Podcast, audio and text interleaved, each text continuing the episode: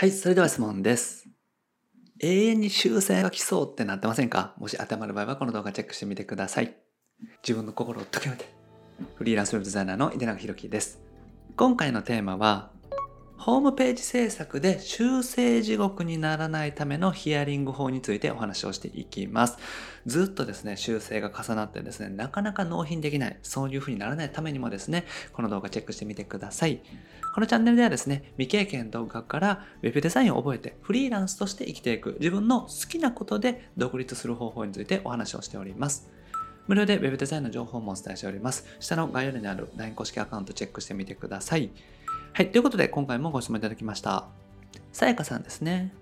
ホームページ制作のご依頼をいただき作成しているのですが、なかなかデザインが決まりません。ヒアリングがきちんとできていなかったと思います。何かコツはありますか？ということでね、ご相談いただきました。このような形でですね、初めてね、お仕事を受けていくとか、あんまりね、経験がない方にとってはですね、修正が結構重なってしまうっていうのがあると思うんですよ。で、その原因はヒアリングでね、ちゃんとできていなかったりとか、お客さんと取り決めができていないっていうところがね、大きいんじゃないかなというふうに思います。なので今回はですね、ホームページ制作で修正地獄にならないためのヒアリング法ですね、お話ししていきたいなと思います。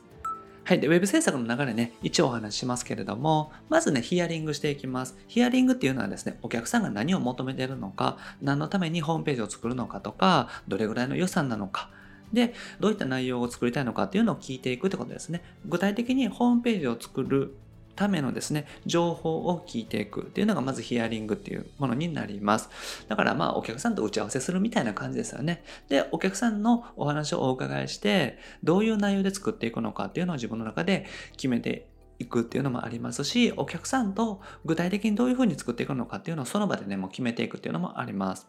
で、ヒアリングさせてもらってですね、その後お見積もり出させてもらったりとか、まあ、その場でですね、もうこれぐらいでできますけどどうですかみたいな話をするパターンもあると思いますし、改めてですね、お見積もり書とかお送りするっていう形もあると思うんですけど、まあ、そういった形で値段が決まってですね、制作内容が決まって、その後、まずね、半分入金していただくっていうパターンが多いかなと思います。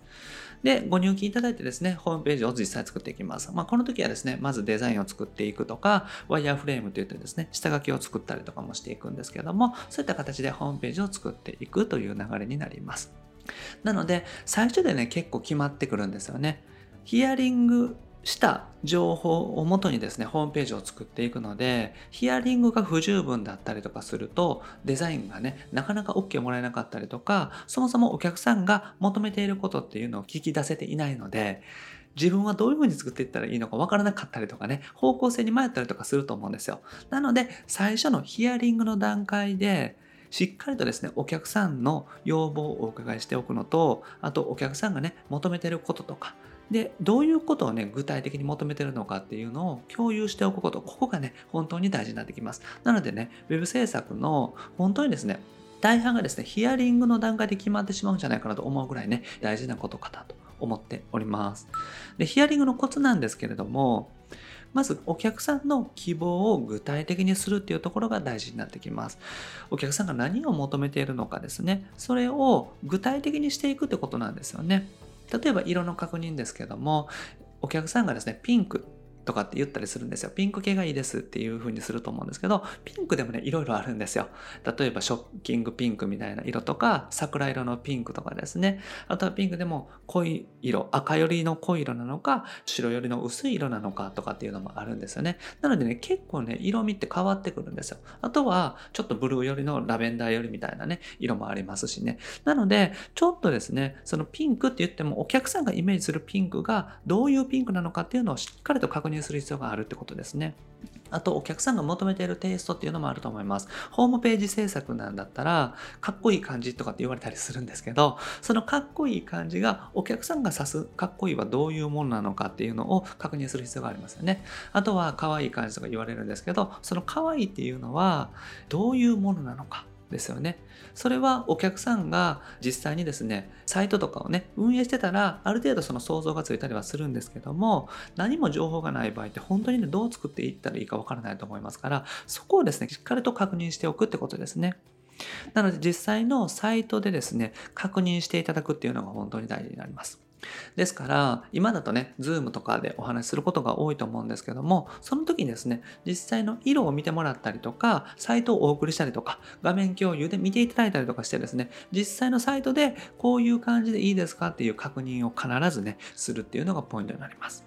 ですからピンクだったらいろんなピンクのねパターンとか例えばですねこの色のパターンとかでこう見せてですね Photoshop の画面で見せてもいいと思うんですけどこういうピンクですかとか例えばもっとこっちよりですかみたいな確認をするっていうのも大事だと思います。あと、かっこいい感じとか可愛い感じだったら、サイトのね、例えば参考サイトっていっぱいあると思うんですけど、それでピンク系のかっこいい感じとかですね、そういうお客さんがおっしゃってるようなサイトのテイストに合うものをしっかりと選んでいただくって感じですね。だからそこには結構時間かけてもいいと思いますから、色はどういう色なのか、それを具体的に決めるってことですね。あとは実際のサイトもですね、しっかりと見ていただくっていうのが大事になってきます。で、ここでですね、制作前のヒアリングの段階で決めておくことなんですけども、サイトのゴールですよね。まずはお客さんのサイト、ホームページを作ることによってですね、どういう目的を達成したいのかですよね。集客を増やしたいとか、あとはですね、単純に見た目を良くしたいとかっていうのもありますし、他社に比べてですね、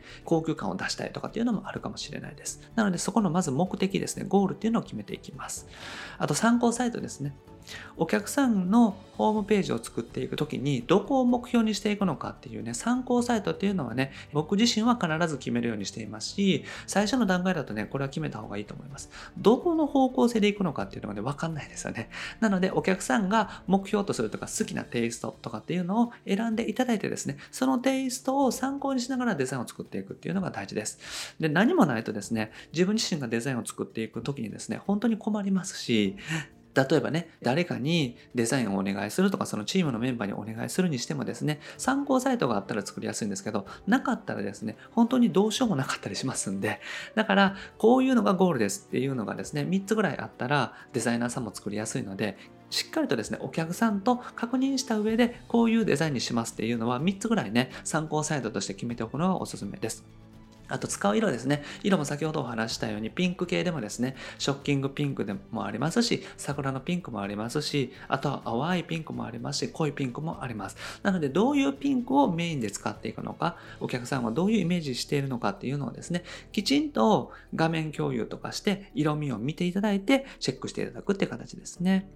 だから制作前にね、ここまでしっかりと決めておくってことになります。そうすると、あとは実際にね、画像の素材どうするのかとか文章どうするのかっていうところにもなるんですけどそんなにですね修正がめちゃくちゃ増えるってことないんですよ。ただ色が決まってなかったりとかテイストがねはっきりとしてないと本当にブレブレになりますので。なのでヒアリングの段階でしっかりとこれを決めておくことですね。で決めておけばですね全く違うテイストとかって言われた時にもう最初このテイストで決めてるので作り直しになるのでデザイン表を改めていただきますとかっていう話もできるので。だからまずはお互いにですねねしっかりと形に残るものでですね、ホームページとかで確認をして、その取り決めっていうのをしておくってことですね。そうするとお互いにとってもいいですし、お客さんにとってもですね、自分自身が求めているものが具体化できるので、すごくいいですし、こちらもデザインが作りやすい。今後ね、作業を進めやすいっていうのがあります。なので、作る前にしっかりと決めておくようにしてみてください。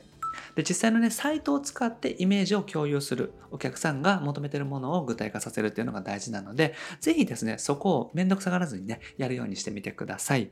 はい。ということでまとめですね。ヒアリングでね、ほとんどが決まります。作業のスムーズさって本当にヒアリングで決まりますし、最初しっかりと決めておけば、あとは作るだけなので、とにかくヒアリングっていうのは大事にね、してみてください。しかもね、ある程度時間をかけてもいいと思います。で要望を具体的にするってことですね。何を求めてるのか、どういうことをね、目的としてホームページを作るのか、その制作物を作っていくのかっていうのをですね、具体的に聞くようにしてみてください。あと実際のサイトを使うっていうのもポイントですね。なので、なんとなくイメージだけ聞いて作るんじゃなくて、実際のサイトを使って、この色ですかで、こういうサイトですかっていうのを決めていくってことですね。はい。で、イメージをね、きちんと共有するっていう風にしておいてください。はい。ということでね、ぜひヒアリングをね、想定して練習してみてください。色とかもね、いろいろこの、なんていうんですか、参考サイトとか見つけておいたりとか、あとは自分でヒアリングするときの聞く順序とかもね、考えておくといいと思います。